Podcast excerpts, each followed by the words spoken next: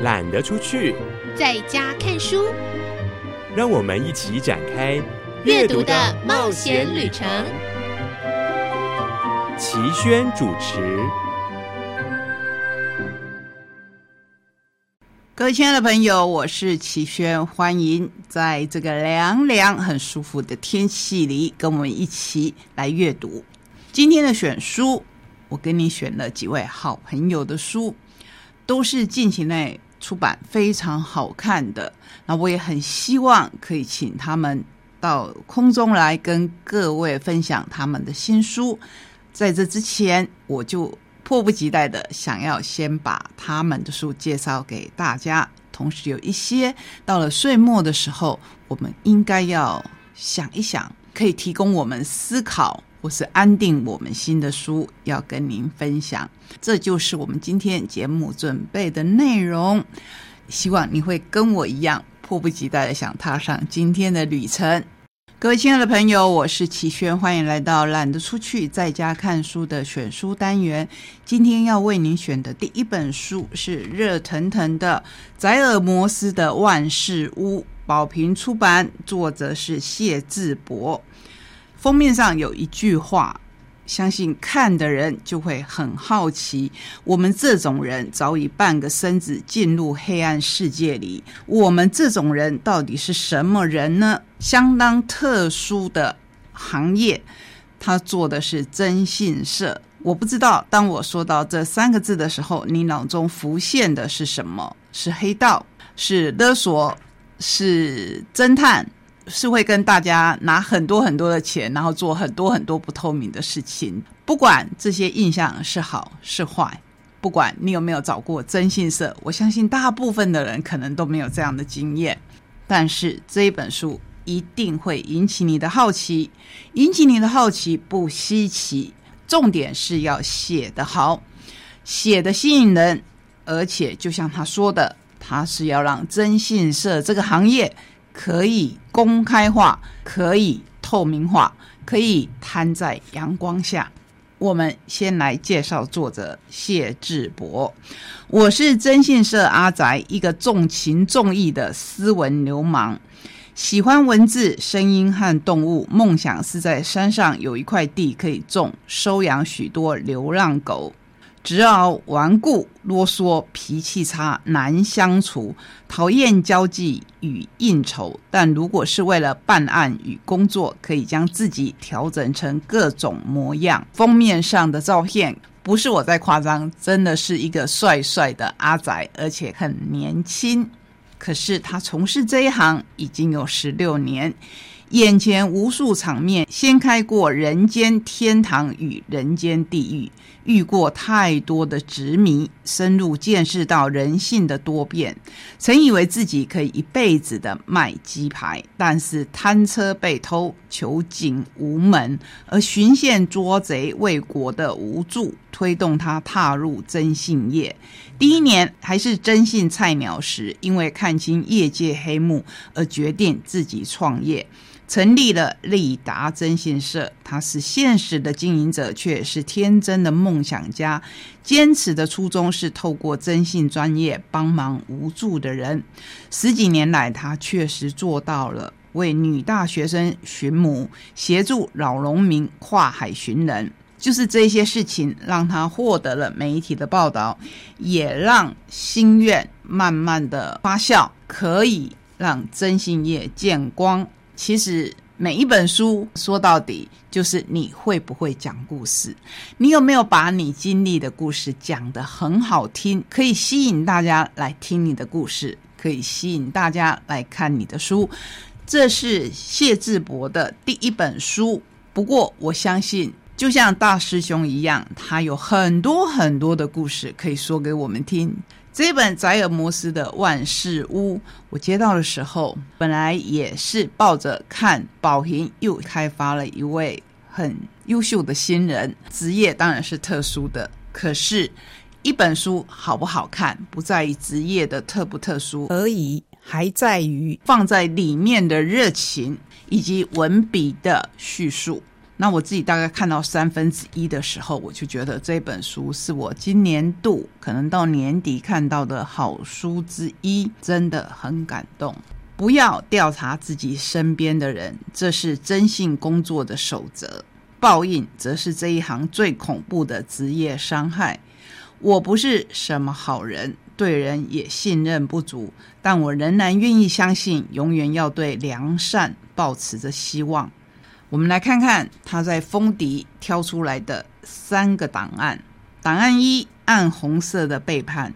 怀疑是一颗种子，一种下去就生根发芽，渐渐侵蚀人心，更会让你绝对不想发现的事实破土而出。我最好的调查伙伴阿锦定位女友的位置，挖出了真相，却也让他的世界就此崩塌。档案二第六次跟监，第六次了。他请我们跟监调查丈夫是否有外遇，即使前五次完全没有收集到任何可疑的证据。然而我明白，他只是在试着补缀心中的那一块块感情碎片，想让自己能够再重新的相信人。档案三寻母启事。一群同学凑了一万元，要帮十八岁的女孩寻找从小就分离的生母。寻人实在是所有业务当中最困难、最容易失败，也最不赚钱的项目。但同学们意气相挺，令人感动。我接了，这就是这一位跟别人不一样的斯文流氓。我自己看的非常感慨的。是他的档案一，就是暗红色的背叛。这一位阿锦当然是化名，是他的工作伙伴。当他自己出来创业的时候，被他的理念所吸引，自愿加入他的行列，跟他一起打拼的好伙伴。而且他几乎跟谢志博是相辅相成的角色，甚至可以说他们是互补的，因为。阿锦是一个很乐观、很正面、很能鼓舞、带动伙伴情绪的人。智博因为不管是扛着创业的压力，还是他是老板，当然会比较严肃，对他的同事基于安全的理由会有种种的限制。这时候呢，阿锦就会跳出来当中间的润滑剂。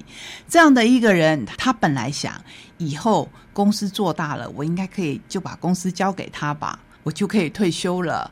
可是没有想到，有一天阿锦打电话给他，跟他说他做了一件其实是征信业界的大忌，就是去调查自己身边的人。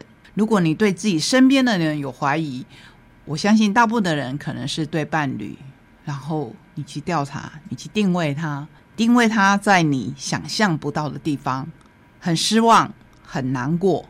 更难过的是，当你问他的时候，他否认。好。我也不知道，如果他承认，是不是会让阿锦好过一点？不过，这个怀疑的种子以及证实的种子埋下去以后，不断的发芽，就让整个关系崩坏，也让他的信任度可以说是彻底的毁灭。至于结果怎么样？让你自己来看，因为征信社的故事就像一则则的侦探故事一样。当然，这些故事是真实的，而不是我们平常跟您介绍过的推理小说。在这里面，谢志博他说：“我凝视深渊，深渊也凝视着我。我是一个彻头彻尾的阿仔，大部分的人看到我。”都说我和他们对传统征信业者的刻板印象有巨大的落差。老实说，我不太能确切的明白普罗大众所想象的征信业者是什么模样。但总之，应该不是我这样的阿仔。从事征信社的痛苦有很多来源，许多人听过我从事这个行业所抱持的负面观感，案件执行成果不如预期的失落感。客户将情绪宣泄在我们身上时的压力，对方当事人用各种手段企图保护我们时的敌意，更多是希望同仁能迟滞不堕而不可得时的巨大无力感。这真的是一个怀抱着太大的使命感的真心业者，也因为这样，他的故事才会特别的感动人吧。刚才说到了这个题目，当我们凝视深渊，深渊也凝视着我们，这是尼采说的话。当你从事一个行业，而且完全的投入，你就会明白这一句话的道理。那是不是像他说的，我们这种人早已半个身子进入黑暗世界里？就请你亲自来看这一本我非常推荐的宝瓶出版宅尔摩斯的《万事屋》。接下来为您介绍第二本选书，叫做《胸口上的 V》，陈玉茹的人生考题。你们觉得这个名字很熟悉？这个名字在我们节目当中曾经多次的出现，不管是他写生活的散文，他跟先生 Robert 的游记，或是为小朋友们写的桥梁书，这些桥梁书其实我们看起来也都津津有味，像《仙灵系列》《养心长生石的守护者》等等。对，就是这一位陈玉茹。这一次他写的是胸口上的 V，为什么是一个 V 呢？因为这是他手术的标记。胸口上会动什么手术？尤其是女人，尤其是生死大关，我相信。我说到这边，你就可以猜到了。麦田所出版的这一本《人生中途的考题：一次例行的身体检查时，创作超过十部作品的陈玉茹，正要攀过人生的另一个巅峰。那时候，他发现乳房有阴影，乳癌真的找上门来了吗？想及生命中许多大起大落、悲欢离合，我没有一般人，为什么是我的？难以相信，我反而有一种啊。这几年的精神内耗终于浮上台面来了，得用身体来偿还了。不让癌细胞也长在心里。一连串的检查以后，确诊了他，开始积极找寻资料，加入社团与癌友讨论。身旁有家人、女儿的他，虽然不安，但不能选择投降。罹患癌症不是终点，后续还有很长的路要走。包括治疗方式、面对副作用的来袭，甚至心理创伤，他决定要以这一辈子的信心，用力的活下去。治疗过程中承受身体的苦痛，也得面对心理的焦虑。胸脯在传统的女性审美观中等同于性感美丽。假如真的没有了，可以吗？女人对自己的身体有多少的决定权？这是一部与厄运拔河、仍然持续攀岩、写作、绘画、跳舞的病中日记，同时也是一部累过、怨过、也全心爱过，将会狠狠的刻在心上的生命记录，是献给所有挣扎之人的祝福。陈玉茹历经心情上的翻山越岭，创作的力道在他的体内翻转成另一种能量。淬炼胸上的缝线，成为永恒的 V。V 这个字当然就是象征的 victory，也就是胜利。但愿我们就这样笑着、哭着、尽情生活着，让故事继续下去。大概在去年，再稍后一点，这个时候我也出版了自己离癌以后的心情之书。当时玉茹就说。他可不可以来帮我写序？我真的很感动，因为这一位畅销作家，他主动说要来帮我写序。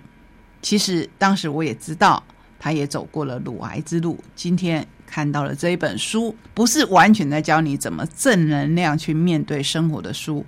每一个人遇到疾病的来袭，都会痛，都会害怕，都会累。重点是你要怎么样？来走这一段路，里面有一段我自己非常的感动。他用日记型的方式来写这一本书。二零二一年十一月十日晚上，打开瑜伽垫，固定做一些伸展筋骨的姿势。我熬熬手，拉拉脚以后，整个平趴在地上，没有突出的两团肉阻隔，趴在地上变得容易。突然一阵情绪上来。觉得伤心，我真的没有乳房了。手术之后，我选择不重建，出门不穿胸罩，我接受了自己的样子，也真的很享受。不用穿胸罩的自由，但是偶尔还是会想起自己没有乳房这一件事情，这是一种诡异的感觉。每个女人都有的东西，而我没有了。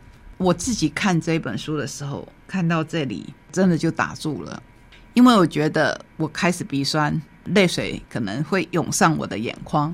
因为虽然我们动的是不同部位的手术，可是我跟她一样，也是每个女人都有的东西，而我没有了。那是一种没有来由的恐慌，一种空空的感觉，生理上、心理上都是悲伤爬上胸口，却弥补不了失去的东西。更多的时候是心疼自己。不过我通常不让这样的情绪弥漫太久，甩甩头，把负面的想法压下去。今天趴在瑜伽垫上，我决定不压下去了。呜呜的哭了起来，把所有的心疼、不舍、难过的情绪都释放出来。我纵容自己一次。Robert，也就是他先生，没有说什么。他过来抱抱我，摸摸我的头。之后，我跟女儿视讯，大方的分享自己负面的情绪。跟女儿视讯，还有更复杂的情绪是，这一对乳房曾经哺育过这一对女儿。忙碌的大学生暂时放下课业，积极的跟我视讯聊天，秀秀我的秀秀了。很多人听到朋友或亲人生病了，都会积极的想方设法帮助人，给建议。但是更多的时候，我们只想要有个真心的陪伴，不必多说的拥抱，这些才是撑着我们一关关走下去的力量。这些才是真正正面的力量。这不是一本抗癌之书，这也不是一本跟您诉说他离癌之后怎么样走过困境的书，这只是一本分享的书，分享他真诚的心情，所以在这边也非常真诚的推荐给各位。再下来，我们要推荐另外一位好朋友夏运芬的新书《夏运芬的说话课》。建立独特的人设，不用改变个性，也能把话说得刚刚好，赢得信任，创造感动。这是由天下杂志出版社所出版的《掌握个性内建优势，做出最佳的临场反应，让说话不再成为你耕耘人际关系的痛点，或是非常刻意的。一个点，用对方法，任何人都能有舒服又得体的说话之道。你觉得自己说话不够有趣，老是成为团队中创造能场的据点王吗？碰到重要的人物，你觉得自己不会随机应变，不是陷入尴尬，就是错失机会吗？明明没有这个意思，你却经常让人误会，事后才发现说错话，影响关系，拼命的扼腕。如果这些都是你的烦恼，那么这是一堂为你量身打造的说话课。今年度我们曾经请到夏运芬来台东跟大家见面，谈的是他的理财观念，尤其是中年的理财观念，非常的重要。尤其在这个岁末的时候，我们看到全世界的金融市场都在动荡之中，就更觉得那一场讲座真的是办对了。那现在呢，我们来看看说话课，在这一段时间，可能我们更需要得体的言语。